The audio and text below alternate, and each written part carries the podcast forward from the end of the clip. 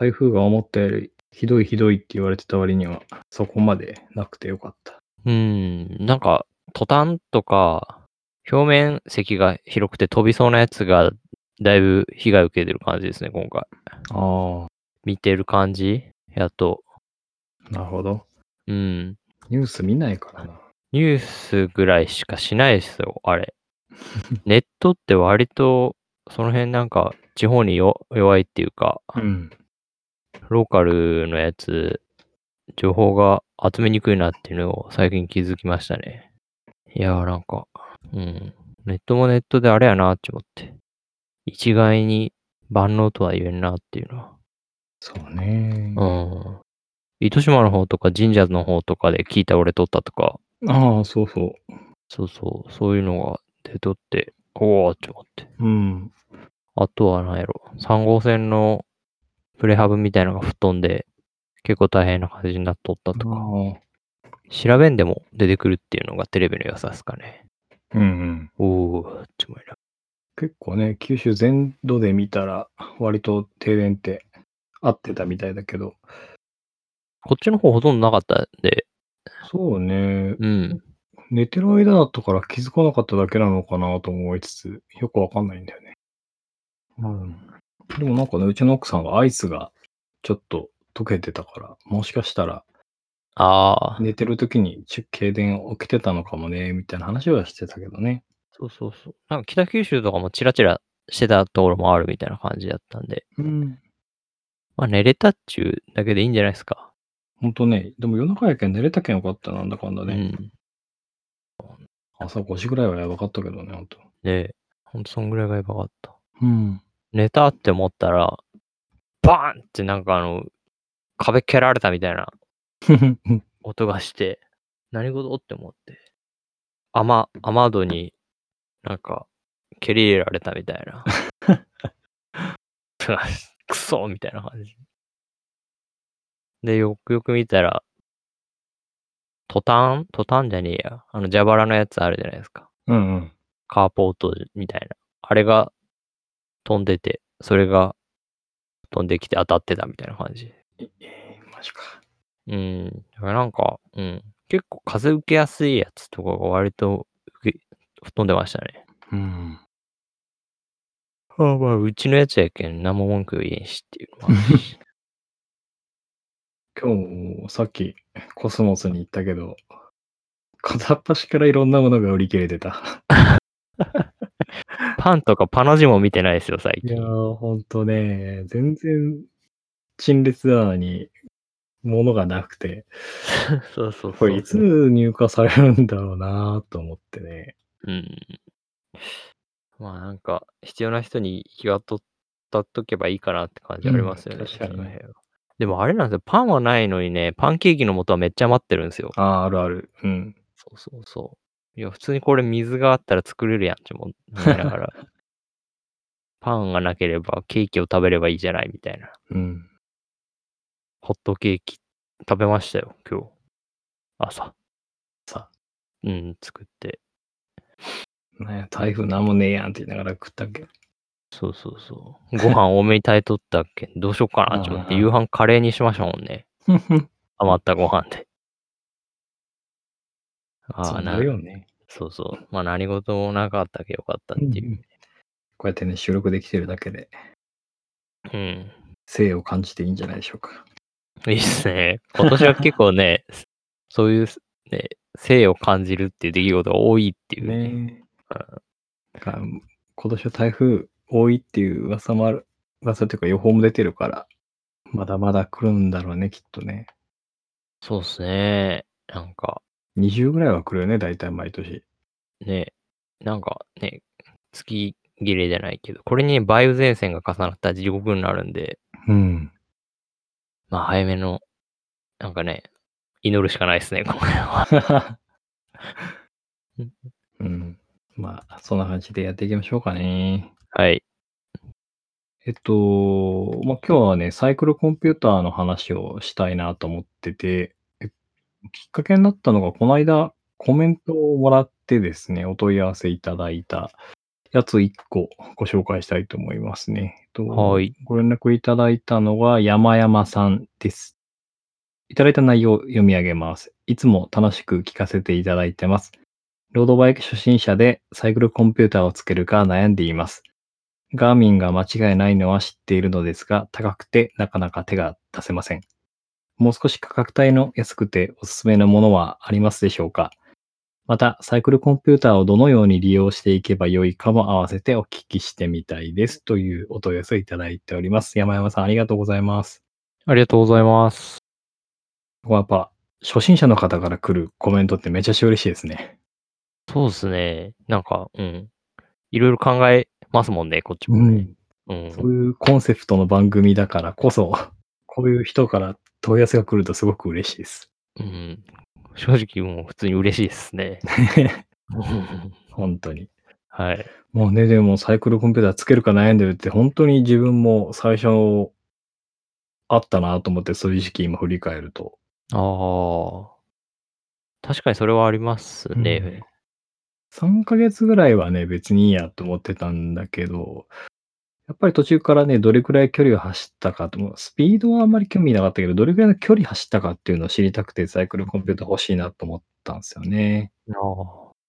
そうですね。今は結構ね、スマホがね、割と便利っていうのがあって、うん。この辺でね、いらないっていう人多いかもしれないですけど、ある、あればあると便利ですよね、サイコンって。そうですね。自転車こう、もうクロートになると逆につけなくなるっていう イメージがあるけどね。ああ、ありますね、なんか、そういうの。うん。んでもなんか、うん。やっぱ、データ大好きなんで、わかる。見たいんですよね。うんうん。だからまあ、ずっとつけてるっていうか、まあ、クロートの域は全然出してないんで、まだ。なんで、まだそこまで悟りを開けてないっていうのもあって、うん。まだなんかこうね、欲しがり屋さんなところがあって、最後はまだ全然つけてますね。うん。まあ、でもこの山山さんがやってる通り、やっぱりサイコンってまず調べると、ガーミンっていうメーカーが出てくるんですよね。まあこれはもう鉄板というか、もうサイクリストで知らない人はいないブランドになるんでしょうけど、メーカーかな？うん。そうですね。まあ、でもね、ほら、高くてなかなか手が出せませんっていうことは、やっぱりそれなりに調べていらっしゃるのかなと思うんですね。で、まあ、今日はなんでそのガーミンと、まあ、他にどんなものがあるのかみたいなところを、マキちゃんに聞いていければなと思っております。はい。そもそもマキちゃん、この分野詳しいのっていう。どうなんですかね。まあなんか定期的にね、いいサイコンないかなみたいな感じで、ちょいちょい調べたりとか、新しいのが出たりしたら見たりはするんですよ。ああ、だったらいいかもね。はい。なんでまあ一応ね、いろいろこう情報は少しずつ集めてる感じはありますね。うんうん。次のサイコンを考えながらって感じですけどね。うんうん。うん。そういう感じはあるんで、はい。うんうん。今、さりげなく言葉使ってきてるけど、そもそもサイクルコンピューターって何なんですか？サイクルコンピューターは何なんでしょうね。リアルタイムでいろんな情報を見れるデバイスって感じですかね。うんうん。まあ、速度だったり、距離やったり、時間だったり、あとはまあ、心拍数、うん。まあ、ケイデンスで、はたまったパワーとかうん。も見れるんで、最近のやつはですね。うん。でまあ、その辺を可視化するデバイスって感じですかね。うん。まあ、単発の機能、まあ、電卓みたいに計算機だけじゃなくて、複合的にいろんなことができるからコンピューターっていう言い方をするんだろうね、きっとこれ。うん。そうでしょうね。うん。なんで自分でコンピューターっていうのかいまいち分かってないんだよね、これ。まあなんか、あれじゃないですかね。うん。むか、だいぶ昔なんでコンピューターみたいな感じで思ったんじゃないですかね。あるじゃないですか、そういうのなんか。うん。うんうん。スマホもなんか、ね、昔は、どういう言い方し PDA、ななんか難しいですね、この辺。ね。まあ、コンピューターチックなんじゃないですか、液晶を使って、いろいろ字が出てたら。まあ、詳しく知りませんということで。そうですね。サイクルコンピューターっていう言い方の語源的なところはわかんないって感じですかね。うん、そうですね。はい。あんまり気にしなくていいでしょ、そこはね。ごめんなさい。うん。まあ、再婚でいいんじゃないですか。そういう、再婚の、まあ、どちらかというと機能的なところですね。あの、まずはみんなに。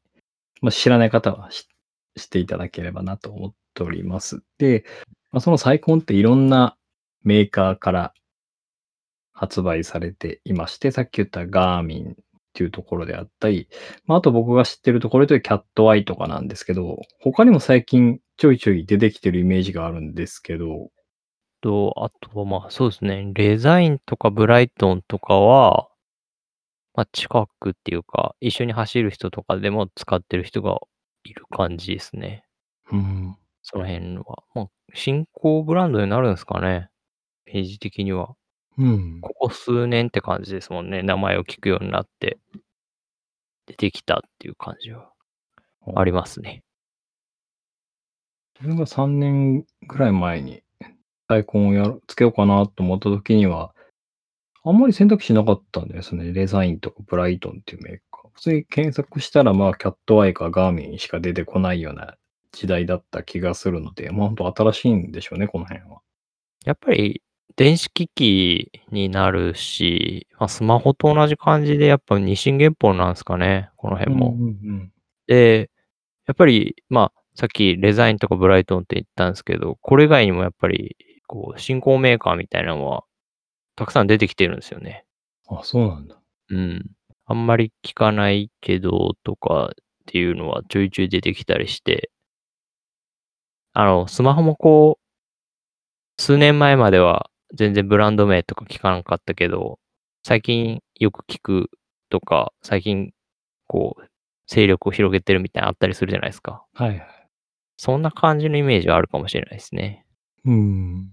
中華系のところが増えてる感じはありますね。あとは台湾。台湾ですね。うん。ああ、なるほど。うん。まあ OEM でやってたところがブランド作ってやり始めたみたいなのもあったりしますしね。ああ、はいはいはいはい。うん。裏でやってる人たちがいるのね。そうそうそうそうそおお、わかりました。まあ今じゃあメーカーについては大きく最近で言うと、まあ、ガーミン、キャットアイ、で、デザイン、ブライトンっていう4つぐらいですかね。う。そうですね。じゃあ実際その4つあるうちに、あどれを使えばいいのとかって多分話になってくると思うんですけど、そのそれぞれの特徴的なところ、ちょっと教えてもらえればなと思って、まずはみんな大好きガーミンから、うん。まあ、自分もガーミン使ってますけど、はい。なんだかんだ安定してるよなっていう、こう安心感みたいなっうん。ていうのは、やっぱりガーミンすごくあるなって思うんですよね。そうですね。なんかこう、うん。絶対的な安心感みたいなのはありますよね。で、うん。正直ここれしか使ったことがないというか、これ以外あんまり使ったことがないので、それ以外は知らないんちゃ知らないんですけど、ガーミンで不満に思ったことが全くないので、そのまま使ってるっていう感じですね。ああ。そうなんですね。そうなんですね。っていうか、僕もガーミンしか使ったことない。もうこの時点でこの企画が破綻しかけてるってそういう。ガーミンの前には使ってたっちゃ使ってたんですけど、うん。もう今は存在しないんですよね、多分。ポラールっていうところ、あ、聞いたことある。はい。うん、心拍系で有名なんですけど、そこのサイコンは使ってましたけどっていう感じですけど、もうガーミンに買い替えてはもうずっとガーミンしか使ってきてないっていうのもあって、うん。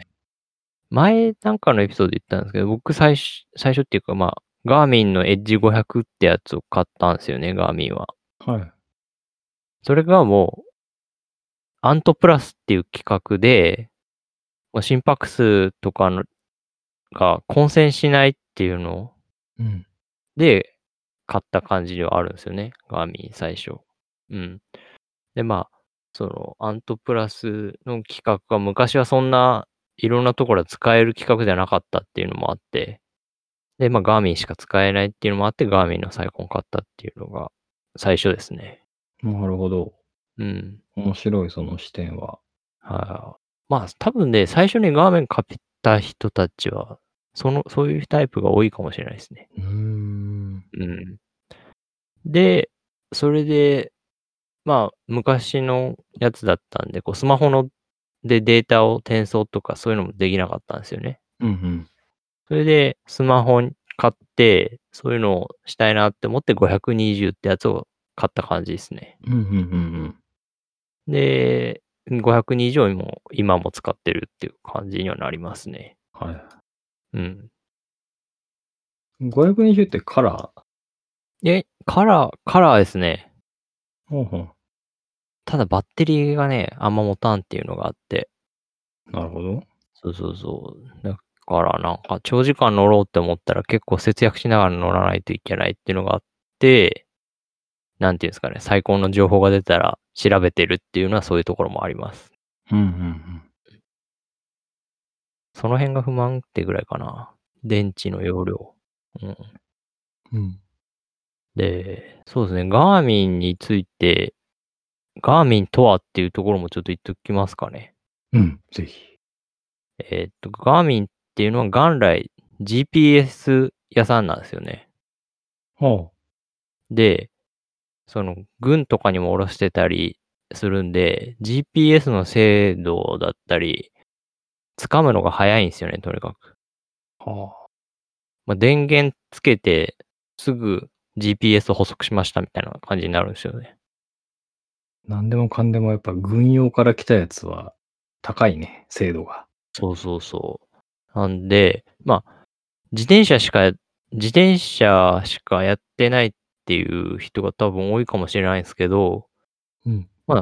なんていうんですかね。ガーミンっていろいろ出してて、まあ、航空用の GPS だったり、あとは船舶用の GPS、うん。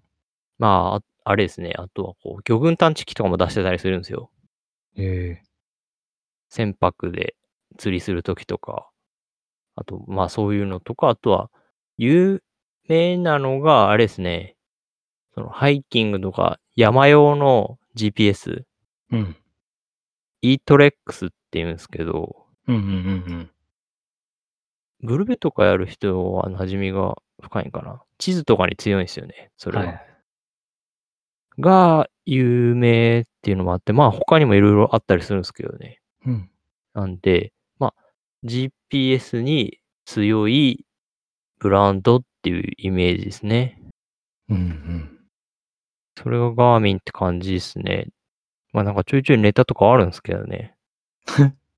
あの、ガーミンの創業者のうん息子の婚外子を産んだっていうか、まあ嫁じゃないらしいんですけど、うん。奥さんじゃないけど、子供を産んだっていうので、日本の道端ジェシカっていううん。モデルさん、元はい。なんか、ジェイソン・バトンの元嫁みたいな感じなんですけど、うんが、産んだらしくて、日本のガーミンのアンバサダーを、道端ジェシカの姉ちゃんの道端カレンがやってるっていう。紛らわしいし、細かすぎるね。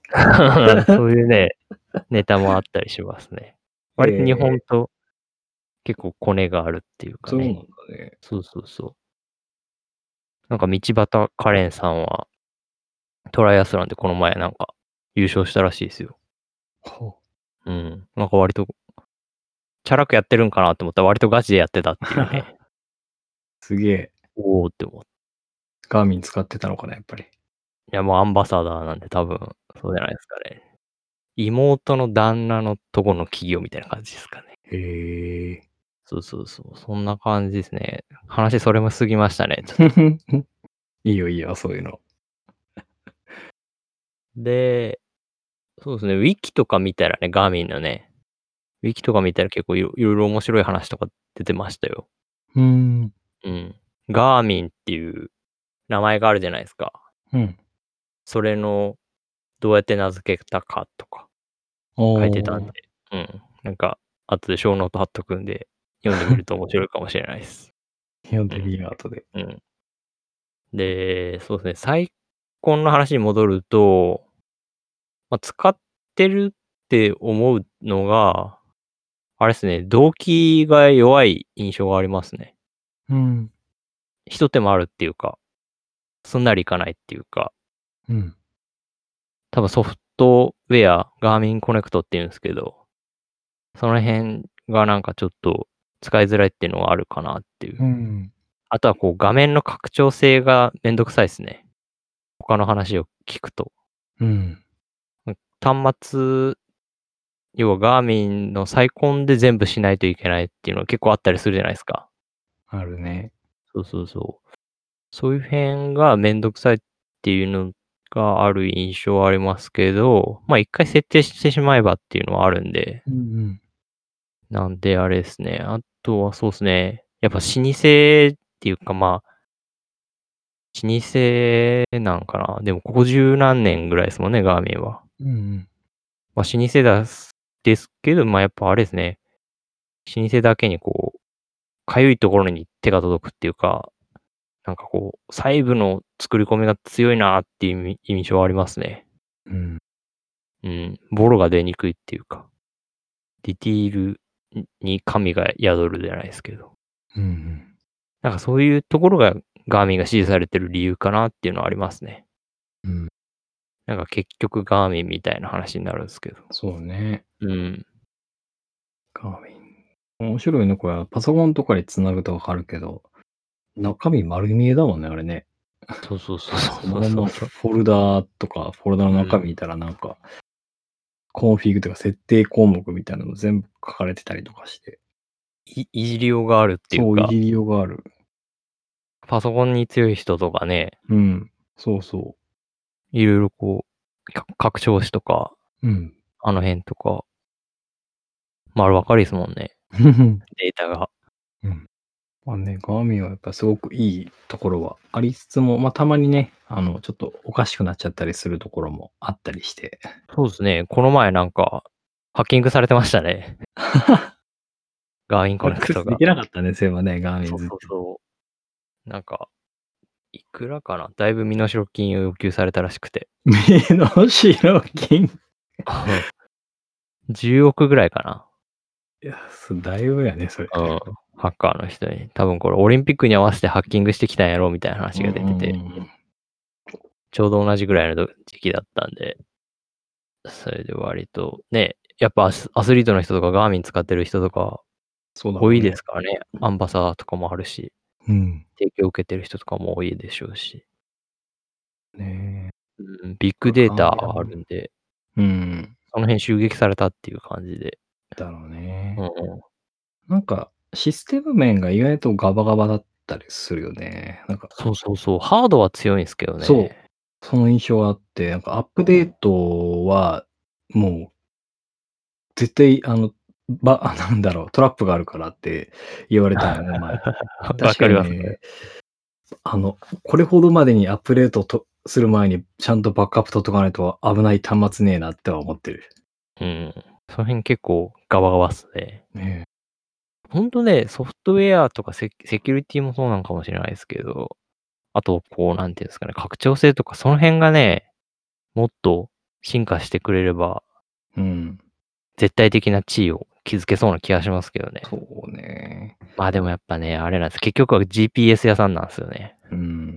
でもハード、ハード屋さんなんで、そうね。GPS とは、衛星との通信のハードの部分だもんね、結局ね。そうそうそうソフトウェアあんまりいらないもんね。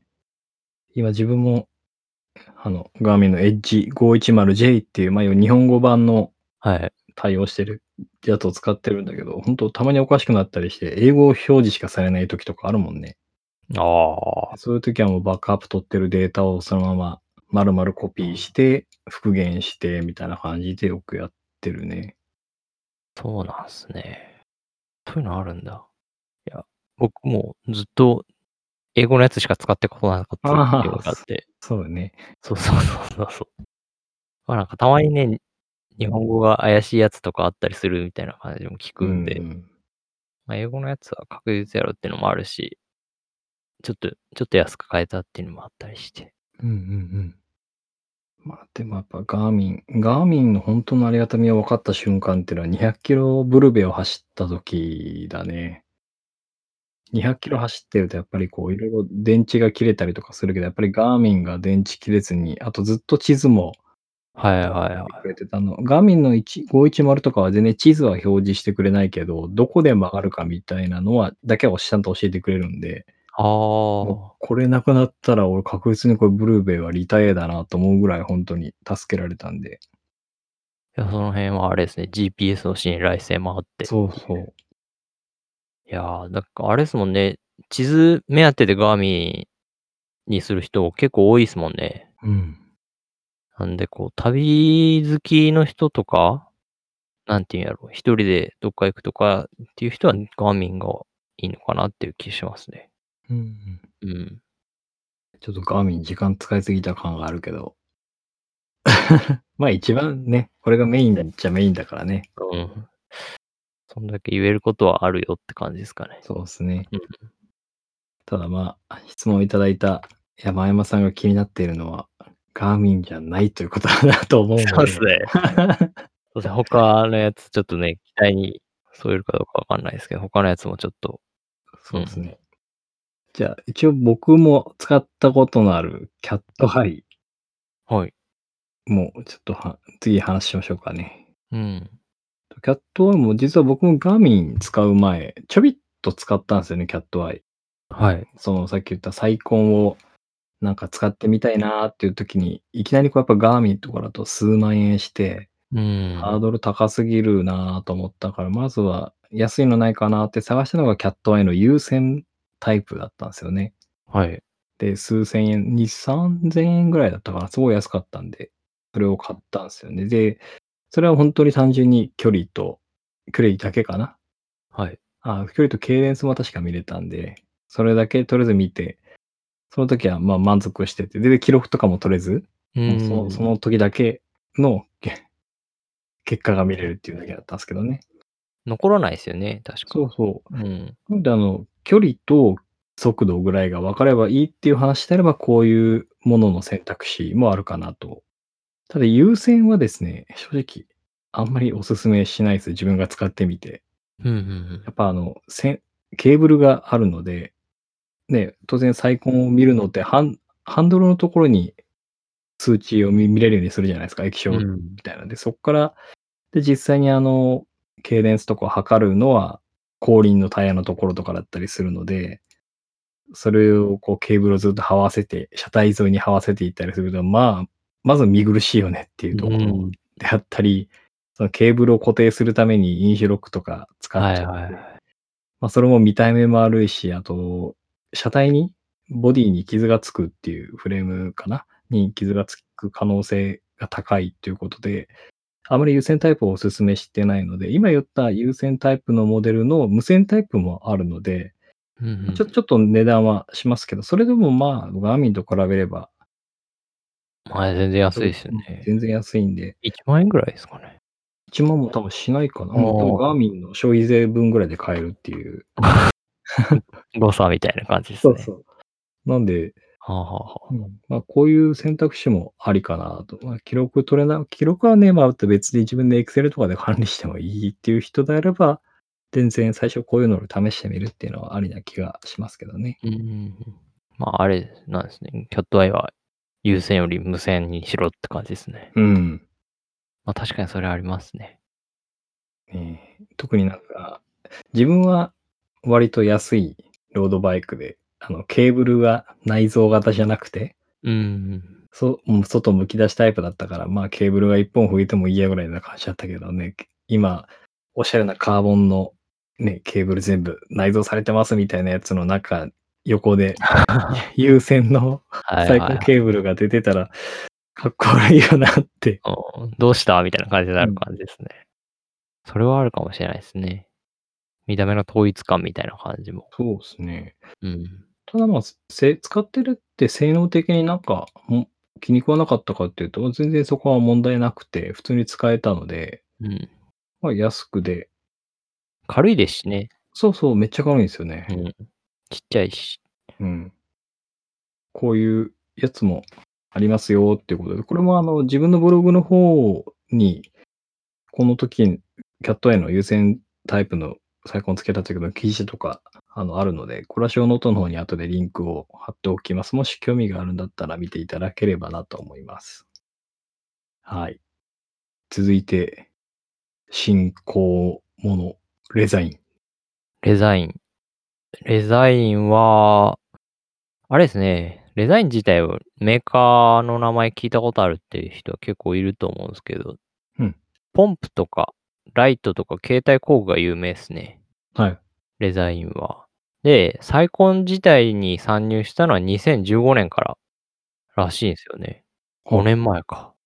なんで、うん、5年前のね、出たばっかりの記事を読んだ気がしますね。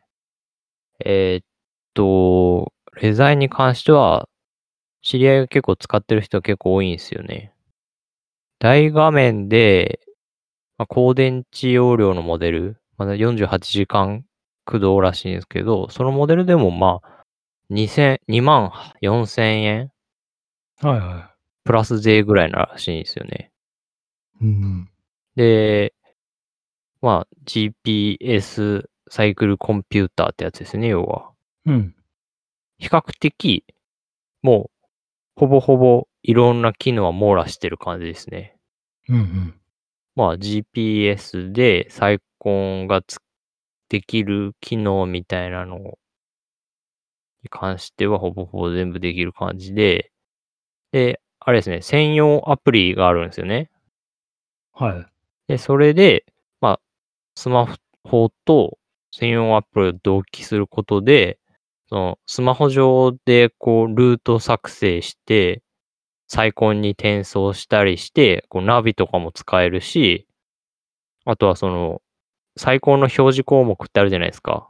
はい。まあ画面がでかかったりすると、こう10項目ぐらいつけれ作れるらしいんですけど、うん。その辺の設定もスマホで全部できるみたいな感じなんですよね。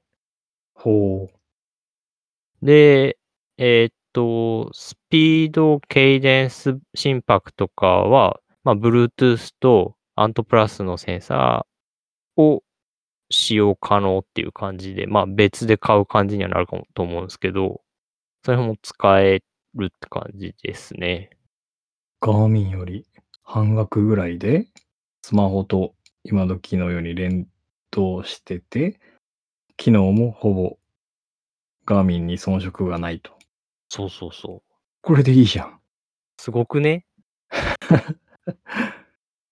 で、電池もめっちゃ持つしっていう。画面もでかいしっていう。やっぱ、後発組の方がいいものを作ってくるね。そうですね。やっぱ日進月歩っていうか、やっぱり価格を抑えながらじゃないと、シェアを狙えないっていうのもあると思うんで、うーん。強いっすね。そうですね。まあ、さっきっていうか、さっき、まあ、デザイン、ブライトンってお言ったじゃないですか。はいはい。まあ、ブライトンも機能的にはデデザインと同じ感じなんですよね。うーん。で、まあ、いわゆるこう最近のスマ、サイコン的な機能は網羅してる感じで、まあ、価格帯だったり、サイズ？画面のサイズとかがちょっと違ってくるとかで、でも、ブライトンの一番いいやつで画面がでかくて、タッチパネルの液晶のやつは本体のみで3万6千プラス税って感じですね。うーん。いやー、すごい時代やなって思いながら。そうか。なるほど。で、まあ、カラーで、あれですね、地図表示して、ナビもしてくれて、で、スマホからルート変更とかもできるっていう。はい。やっぱ新しいものがいいんだな、結構。そうそうそう。え、実際そのレザインとブライトン使ってる人たちの生の声ってなんか不具合不具合が多いとかそういうのないんですか？デメリット的なの。たまにバグみたいなのはあるらしいんですよ。まあでもそれガーミンも一緒だもんね。そうそうそう。なんかこう、まあ、バグが溜まって、それが表示されるようになるみたいな感じもあるかもしれないですけど、スピードじゃなくて距離がなんかの項目がえらい数字になったとか、あそうそうそう。とか、あとはその、あれらしいですね、やっぱ。あらあれらしいっていうか、うん、やっぱこう、GPS が弱いらしいんですよ。あ。ああ。ガーミンってなんやかんやでこう、衛星あるじゃないですか。うん。いろんな衛星使えるんですよね、ガーミンって。なるほどね。そう、軍事用っていうのがあって、やっぱその辺が強いんですよね。いや軍用とかになったら、軍の衛星とかも使えたりするわけですよ。うんうん。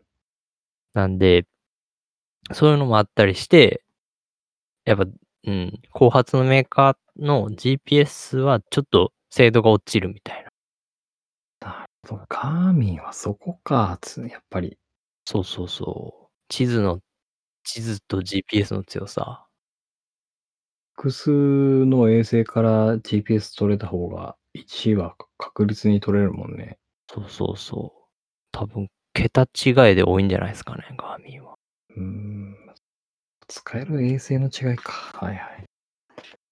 だから、なんていうんですかね。そうそう、こう、こう、なんていうんですかね。GPS ゲームとかあったりするじゃないですか。ポケモンとか、うん。ポケモン GO とかドラクエウォークみたいな。ああいうので、こう、GPS が悪いスマホでやってたら、わけわからんところ歩いてたりしたりするんですよ。うん。川の中歩いてるとか。うん。川沿いを歩いてるのに、みたいな。なんかそういう感じのバグみたいのはあるっぽいんですよね。うん。こう、最後走り終わって、改めてこう、GPS っていうか、要はログあるじゃないですか。はいはい。それ見て、ルートを見たら、一つずれ、一つ通りがずれてるとか、うんうん。あとはなんかこう、カーブをなんか、ありえん道ショートカットしてたとか、はいはい。まあ多分その辺のこう、記録の回数みたいなのも1秒間の、そういう周波数的なところも少ないとかもあったりするかもしれないですけど、うん。その辺がやっぱりこの辺あ落ち、落ちるところっていうか、っていうところらしいんですけど、うん。まあでもそこら辺をは省いたらうん。全然使えるよねっていう。そうね。気にしなかったらっていう。で、GPS もそんなね、ガーミンが100としたら、8、8割か9割は全然満たしてるぐらいなんで、そう考えるとっていうね。ガーミンが高い、高すぎるっていうんであれば、まあ、このレザインとかブライトンとかっていうのを、確かに周りで最近、デザイうん。ンかな、うん、あれも買ってる人、ツイッターの画像とかで見たことがあるから、もう結構、うん。割とシェアは増えてますよ、多分。うんうん。ガーミンから乗り換えた人とか結構いますもんね。ああ、そうなんだ。うん。なんやかんやでやっぱ電池の持ちが良かったりとか、あとはまあ、じ、でかい画面で2万ちょ、2万5、4千円プラス税ぐらいで大きい画面のやつ見れるっていう結構でかいと思うんですよね。うん。まあその老眼が入ってきたりとかしたりしたら、うん。その辺必要になってくるかなっていうのもあったりとか、あとは禁止とか、えーあとはまあ表示できる項目も多いですし、やっぱ、スマホとサクサク連動できるっぽいんですよね。うん。その辺のストレスが少ないっていうのもあるっていうのもあって、うん。選ぶ人は多いですね。だからライトに使う感じですかね。はい。で、ログも取りたいみたいな感じの人とかは、やっぱこの辺が選ぶのがいいかなって気がしますね。うん。って感じですね。あとは、そうですね。まあ、最高に関しては、こう、いろいろなところも出してるんですよね。スマートトレーナーとかで有名な和風うん。だったり、あとはこう、パワーメーターで有名なパイオニアああ、はいはい。もサイコン出してて、その辺は、なんていうんですかね、その自社の製品を使ったデータを見るのに最適なサイコンみたいな感じうんうん。を出してる感じですね。うん。なんで、まあ、その辺が必要なければ、その、買う必要ないかなっていう気もしますんで。で、まあ、レザインとかブライトンとかがいいかなっていう気がしますね。うん。今回のやつでですね、結構こう、いろいろ調べたんですよ。はいはい。いろんなメーカーのいろんなモデルうん。調べて、それで、まあ、こう最近の傾向みたいなのが分かってきたんで、おお、ぜひぜひ。うん、あれですね。で、最近の傾向としてはやっぱり、スマホとの同期ですね。まあ、時代だよね、これはね。うん。での、まあ、拡張性だったりとかに感じですかね。うん。GPS をスマホに委託するみたいな感じもちょいちょいあったっぽいんですよね。ほほ。そうそうそう。Bluetooth で同期させて GPS をスマホを使うみたいな、レザインやったかな。まあ、安いモデルっていうか、なんかそういうのでやるみたいなのもあったりして、面白いなってのもあって。あとはあれですね。案外これ使ってて便利なんですけど、まあ、スマホと同期した状態にはなるんですけど、こう、サイコンでのスマホの電話とかメッセージの通知、これがいいよね最近の傾向としてありますね。うん。これいいっすよね。いい。ほんと、まあ、スマホと同期できるサイコンの良さの一つではありますよね。自分も今、自転車乗るときもずっと Apple Watch を使ってるけど、はい。やっぱ腕のバイブレーションっていうのは気づかないときもあるんだよね。自転車乗ってると振動もあるから。サイコンは確実に見る気がする。うん。なんかね、上の方に出てきますよね。うんうん。メッセージがありましたみたいな感じで。その辺はね、最近のスマホっていうか、まあさっきの挙げたガーミンもレザインもブライトンもその辺があるんで、うん。いいなって思いながら。いいなっていうか便利ですよね、これ使っうんてて。スマホいちいち出したりするのめんどくさいですしね。うん。うんとめんどくさい。ね、走ってる時とか危ないし。で、大体こう背中のポケットとかに入ってるままじゃないですか。そうそうん。なんで、見えるところに置いとかないっていうので、で、なんかね、の電話があったりとか、メールが来てたりしたら、サイコンで見れて、う。うん。まあ便利ですよね。で、ああとは、ですね、こっからガーミンの話になるんですけど、あれですね、最近はこう、休息時間の表示とか出たりとかして、こう、トレーニング管理みたいな機能もあったりするんですよ。え520使ってるんですけど、ー、うん。ローラー乗った後とかに、こうログ取るじゃないですか、ストップをして。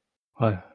で、その後に、こう、パワーメーターとか使ってる時とか、ローラー台乗った後、時とかは、何時間休息してくださいみたいなの出るんですよね。へえ。あ、あ、はい、みたいな感じで。し従うっていうか、わかりました、みたいな。うんその間は頑張って運動しません、みたいな感じうん。うん。とかあって、そういうのがあって、まあ、心拍計とかつけてたら出るんかなはい。なんかそういうのでこう管理してくれたりとか、あとはまあそうですね、ガーミンに関しこれもガーミンに関してなんですけど、ガーミンって結構いろいろ、さっきも言ったんですけど、こう、いろいろデバイス出てるじゃないですか。うん。で、こう、他のスポーツ、要はランニングとか、ランニングウォッチとかゴルフウォッチとかも出てるんですよね。うんで、そういうのだったり、あとは活動量計うん。との、まあ、クロスオーバーで、まあ、ガーミンコネクトっていうソフトで、一括で全部管理できるんですよ、24時間。うん。睡眠管理とかもできるし、1日の心拍数の上限とか、あとはさっきの、こう、休息時間の必要性とか色々こう、データがめちゃくちゃ出るんすよね。うん。なんか、そういうのが、ガーミン面白えなっていうのが最近の傾向としてあ思いましたって感じですね。ま、うん。トレーニングとかする人とか、ま、こういうの見れたら楽しいかなっていう気はしますね。って感じですね。これ、最近の傾向ってうん。感じ。今自分は、アップルの純正のヘルスケアってアプリがあっうて、ーん。それは、ま、純粋に、あ iPhone を持ってるだけとか、あと、その Apple Watch 今つけてるので、そのウォッチで歩数とか、あの、睡眠管理とかも全部やってくれてて、で、そのデータをそのヘルスケア上にっていうアプリ上に表示表示させてくれるんすけど、うん。で、ガーミンのアプリともそれ連携できて、で、ガーミン例えばローラーやった後に、そのガーミンのデータを更新すると、自動でその Apple のヘルスケアにリンク同期されて、うん。で、あの、活動が活動量が一気に増えるみたいな、そんな感じのもできるのでま、その iPhone は、あぶの Android もなんかできるのかもしんないすけどね。アイ Apple を使えば、そのガーミンのサイコン活用すれば、そういうこともできますよという感じですね。その辺の同期とかも結構、横の繋がりみたいなのは結構ガーミンは強いすよね。うん。自転車関係だけじゃなくっていうのもあって。そうっすね。うん。はい。ありがとうございます。なんか色々調べてくれたみたいで。はい。うん、なんか、やっぱね、こう調べ出したら、あ、これいいなとか、こういうのいいなみたいなんとか出てきて楽しかったっすね。ちょっとちょっと。物欲がね 刺激されるっていう悪さはありましたけど。あ、わきちゃんもね、調べるところはすごく得意なんで、いつも助かってますけど。じゃあ、その、ん、自分のやっぱり目的にあってメーカーって、ま、いっぱいあったんで、選ぶ時には。そうっすね。だから自分がどういう風に使いたいかっていうところをまず明確にしてから、メーカー選ぶのがいいのかなって感じはしますね。そうですね。でも、今の感じを聞くと、もう、そのガーミン、レザイン、ブライトンっていうところはほぼ横並びなイメージだったんすよね。うん。なんかだから、ま、安定性であったりとか、地図を活用ナビをしたいとか、あと、ま、き機能的なところ、スマホの連携とかに関しては、ガーミンよりもレザイン、ブライトンあたりが強いのかもしれないですけど、うん。あと値段的なところで言えば、ま、レザイン、ブライトンっていうところも、多機能でありつつも、割と価格は抑えてあったりとかうん。極端な話、速度と距離だけ走れればいいっていうんであれば、キャットアイみたいな、うーん。いうのの選択肢がやっぱり色々変わってきそうな感じがしたので、ま、山山さんが、あの、どういう風に使われたいかっていうところはあるんでしょうけど、うん。なんか今の話を聞いたら、これだったら自分に合いそうだなっていうものがあれば、ぜひ試していただければなっていう感じですかね。そうですね。ま、予算内で選ぶ感じにはなりますけどうんうんうね。ん。実際どうですか？今までサイコン使ってきて、感想というか。そうっすね。多分ね、僕ガーミンで使えてない機能とか結構多いんすよね。うんうん。なんか多分ね、こう、ずっと使ってるからガーミン使ってるみたいなところもあったりすると思うんすよね。あるある。うん。なんで、まあ、今自分が始まるってなったら、やっぱこうレザインとかブライトンの、さっき挙げたのは結構いいやつなんすよね。はい。グレード的なやつで言えば。それの、ま、ミドルグレードとかは、ま、画面がちょっとちっちゃくなったりはするけど、必要十分な機能はいっぱいあるみたいな感じで価格も抑えられてるみたいなのはあると思うんで、その辺を買う感じにはなるかなっていう気はしますね。うん、確かに。で、初めて買う時はあの、選択肢にこうセンサーセットみたいなもあ。るんすよ。一緒にこうセンサーが入ってますよみたいな感じでちょっと高いやつ。そっちを買った方がいいすね。はいはい。うん。センサー、要はケイデンスセンサーだったり、スピードセンサーだったり、心拍計だったりがあるんすけど、その辺はね、セットで買った方が別で買うより安かったりするんで、うん。その辺はこうセットで買った方がいいかもしれないですね。そこ大事なところやった。あのー、サイコンはあれですね。あの、サイコンってあの、ハンドルのところにつけるあの端末だけを買えばいいんじゃなくて、あれは結局センサーで取ったデータを表示してるだけなので、その大元のセンサーが必要になります。で、ガーミンだとセンサーだけでも割と高いので、うん。あの、端末だけの価格じゃなくて、そのセンサーを含めた予算取りをした方がいいですね。そうなんですよね。割とね、落とし穴なんですけど。ね。うん。こう初めて調べたら多分わわかんないっていうのもあると思うんですけど、うんこの辺はね、バラで買うと高いっていうのがあって。で、これがないと、ケイデンスと心拍に関しては出てこないっていうのもある。うんうんなんで、あ、安いけこれにしようって思ったら何も端末だけしか入ってないみたいな感じになって。それで、スピードは出るけど、ケイデンスが出ないとか、心拍が出ないとかあったりするんですよね。うん。はい。そういう状況になるんで、なんかこう、センサーセットっていうのがあるんで、スピードに関してはですね、こう GPS で測れたりするんで、ああ、そあれで。すけど、まあでも精度的にはやっぱり、スピードセンサーがあった方がいいんでですね。うんうん。で、その辺の、うん、センサーが入ってるやつを買買うべきかなと思います。スピードとケイデンスってひ一緒になってる一体型のセンサーが多いような気がするけどね。どうなんだろそうですね。でも最近はね、あれなんですよね。こう、加速度で測るやつとかあったりするんですよね。ほう。それで、センサー、スピードもケイデンスも測れるやつとかあったりするんですよ。うーん。なんで、まあ、その辺ややこしいと思うんで、まあ、初めて買うときはセンサーセット、そうね。それも買っときゃほぼ間違いないと思うんで、うんうん。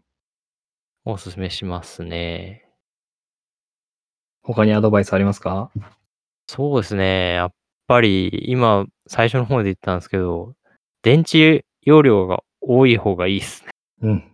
ほんとね、それはもう、間違いない。電池容量に縛られるようになってくるんですよね。走る距離とか、時間が。うん。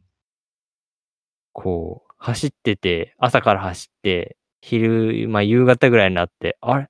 もう電池が20%しかないみたいな感じになったら、こう、なんかこう、はよ帰らないけんみたいな感じになるんですよね。なる。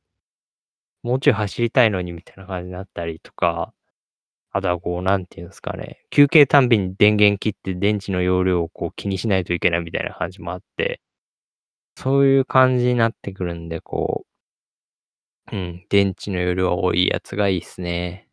うんうん。で、あと個人的に、使ったことはないんですけど、まあ、使わないに越したことはないじゃない機能なんですけど、ガーミンだけになるんかな、これ。で、自己検出っていうのがあるんですよ。へえ。大きい衝撃が与えられ、まあ、端末っていうか、要はセンサーにですね。うん。あ、センサーじゃないや。端末、ガーミンのサイコンか。うん。サイコンに、要は、落車したりだったとか、GPS がいきなり飛ぶとか、うん。そういうのでこう、自己検出みたいなのがあるんですよね。で、事故を検出したら、その、あらかじめ登録されてる番号だったり、メールアドレスとかにメールが送られるようになってるんですよね。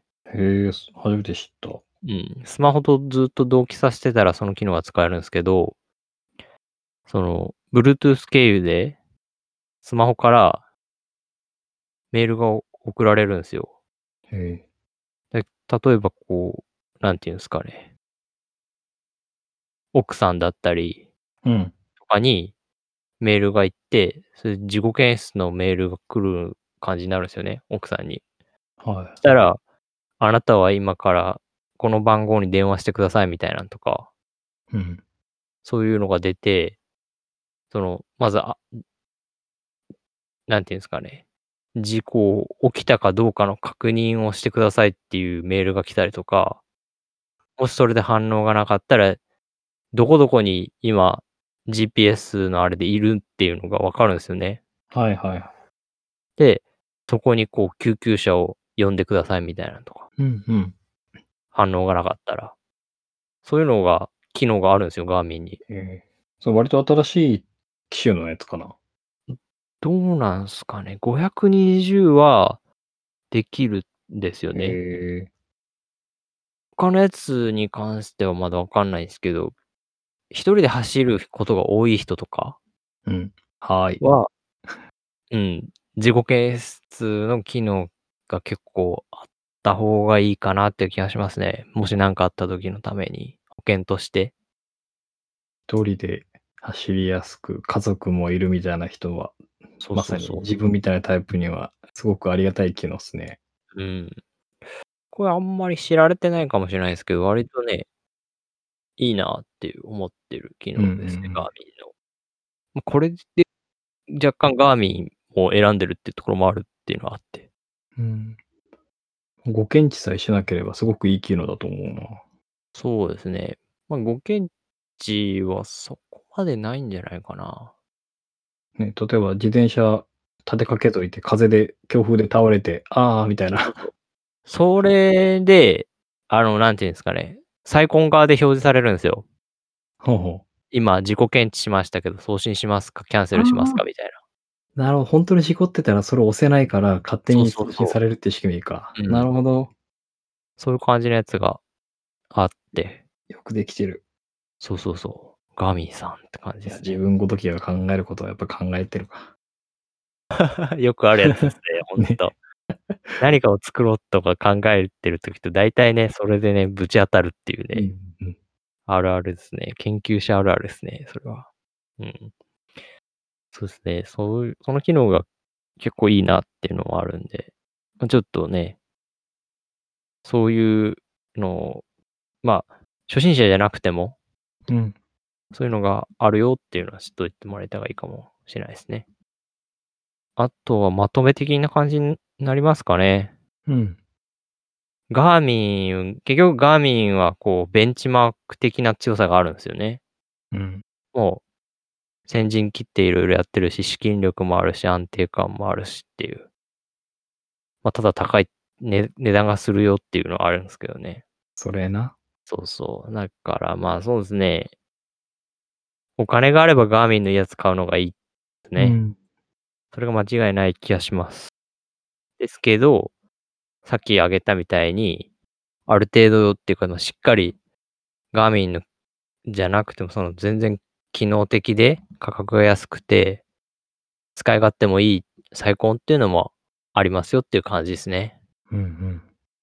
ま、さっきも言ったんすけど、やっぱこう、スマホほどじゃないすけど、ほんと日進月歩なんすよね、この界隈っていうか。うん。なんていうか、そう、こう、なんて言うんすかね。電子機器あるあるじゃないすけど、速いんすよね、スピードが。だってもう、今ちょっと500じあ、H500 買ったのが10年ぐらい前なんすよ。けうんうん。で、520買ったのが3年ぐらい前とかかな。さ4、5年前か。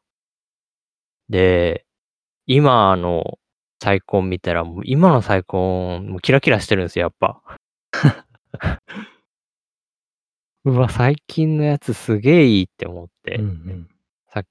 デザインとかブライトンの話うん。とかも調べたりしてみ見てて、自分で言っててもなんすけど、いいなって思ってるんすね、今。普通に。なんで、で、それが2万なんぼで手に入るじゃないすか。はい。そう考えたらなんかあれやなって思いながら。この辺やっぱこう、ね。ご利用は計画的にって感じっていうか。うん。その時の最強を高い金出して買わんでも、ある程度の機能のやつをある程度のお金で買う買っていくっていうのも手かなっていうのは思いましたね。ま、自分も、今のサイコン、まだ全然壊れそうな雰囲気ないけど、壊れたら、もう一回多分ガーミン買おうかって言われたら多分買わない気がしますし、デザインかブライトン、あんまり予算もないので、どっちかに転がるような気がしますね。うーん。なんかね、その辺がね、ちょっとかゆいところに手が届き出したら、そっちに流れますよね、確うんう実に。ん。そういうのがあって、なんか、うん、なんかね、やっぱ、いいろいろ日々進化してますっていうのがうん、うん。雑感としてある感じですね。うん。ありがとうございます。はい。まあ、ちゅう感じでね、ちょっと、こっち側もいろいろと勉強になったんで、山山さんありがとうございます。ありがとうございます。こうね、改めて調べるっていうのはあんまなかったんで、うんうんはい。まあ、あの、予算感と、あと、ご自分がどういった機能が欲しいのかっていうところを踏まえて、まあ、今お話ししたようなメーカーさんとか、いろいろと調べたりとかしていただければ嬉しいなと思います。はい。じゃあ、エピソード35ですね。えーロードバイク初心者向けのサイクルコンピューターとは何ぞという話をさせていただきました。えー、マギンポさん、今回もありがとうございました。ありがとうございました。えーそれでは次回エピソード36でまたお会いしましょう。バイバイ。バイバーイ。